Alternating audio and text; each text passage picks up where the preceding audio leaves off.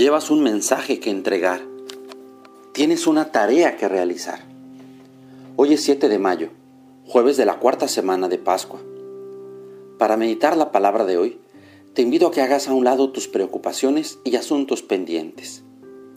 Pide al Señor la gracia de encontrarte con Él y disponerte a entrar en su presencia. La primera lectura, tomada del libro de los Hechos de los Apóstoles, nos narra el dinamismo de Pablo y de sus compañeros que se hicieron a la mar y fueron a muchos poblados y ciudades a anunciar y testimoniar la buena noticia del Evangelio. El Espíritu de Dios también hoy te manda a ti y a mí, a muchos corazones, a los corazones de tus hijos, al corazón de tu esposo o de tu esposa, al corazón de tu familia y de tu comunidad. Allí te envía el Señor a dar un mensaje, a realizar una tarea. Pablo, en este anuncio, recuerda a los jefes de la sinagoga que Dios halló a David, hombre según su corazón, quien realizaría todos sus designios. ¿Y tú? ¿Cómo estás ante Dios? ¿Cómo te halla Él?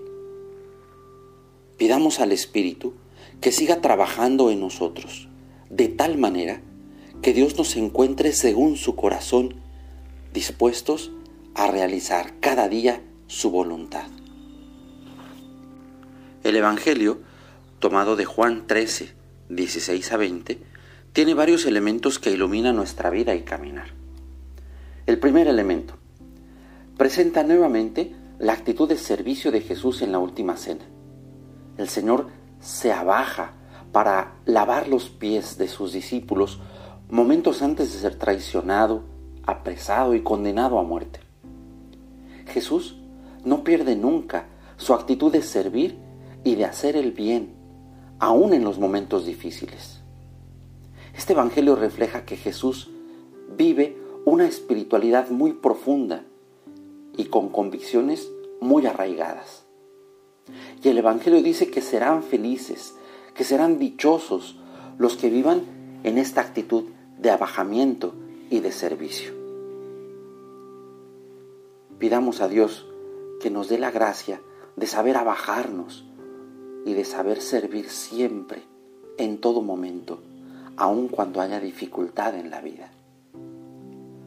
La exhortación apostólica la alegría del Evangelio, nos invita a no dejarnos robar esta espiritualidad profunda que nos da la presencia de Jesús resucitado. En este tiempo de confinamiento, con los diversos problemas que empiezan a aparecer o a hacerse más agudos por el miedo, el desempleo de muchos, la incertidumbre, el encierro, etc., el Papa Francisco nos dice que es muy importante que estemos atentos y que nos cuidemos de un virus mucho más peligroso que el COVID-19. Este virus se llama egoísmo, que nos lleva a perder la espiritualidad profunda que nos da el espíritu del resucitado, que nos lleva a perder de vista al hermano necesitado y que nos hace encerrarnos en nosotros mismos, en nuestro ego endurecido, en nuestros propios intereses, a estar referido solo a nosotros mismos. Recordemos que el amor se muestra más en obras que en palabras. Pidamos a Dios la ayuda que necesitamos para permitir que las palabras en nuestra mente y en nuestro corazón se tornen evidentes en nuestros pies y en nuestras manos. Que podamos reconocer dónde quiere Dios que estemos y qué quiere que hagamos. Allí en nuestra casa, allí con el esposo o la esposa, allí con los hijos, pero también mirar quiénes de nuestros vecinos tienen necesidad. ¿Qué puedo hacer por ellos? Ha sido muy grato en este tiempo ver cómo mucha gente en nuestra comunidad se ha puesto en dinamismo, como Pablo y los apóstoles se han abajado como Jesús para llevar una despensa, para compartir algo a las familias necesitadas. Pidamos al Espíritu de Dios que nos haga solidarios con el necesitado, que rompa en nosotros el egoísmo, que nos permita vivir siempre atentos a los demás. El segundo elemento del Evangelio presenta como un eslabón al final de la palabra de hoy.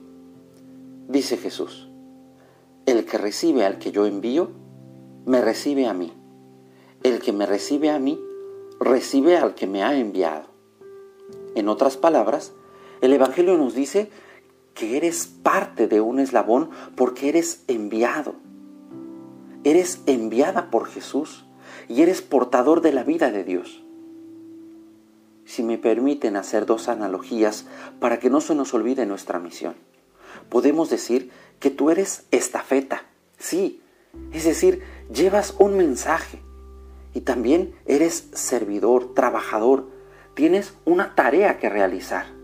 Aún en este tiempo de confinamiento, que no se nos olvide, llevamos un mensaje, tenemos una tarea por realizar.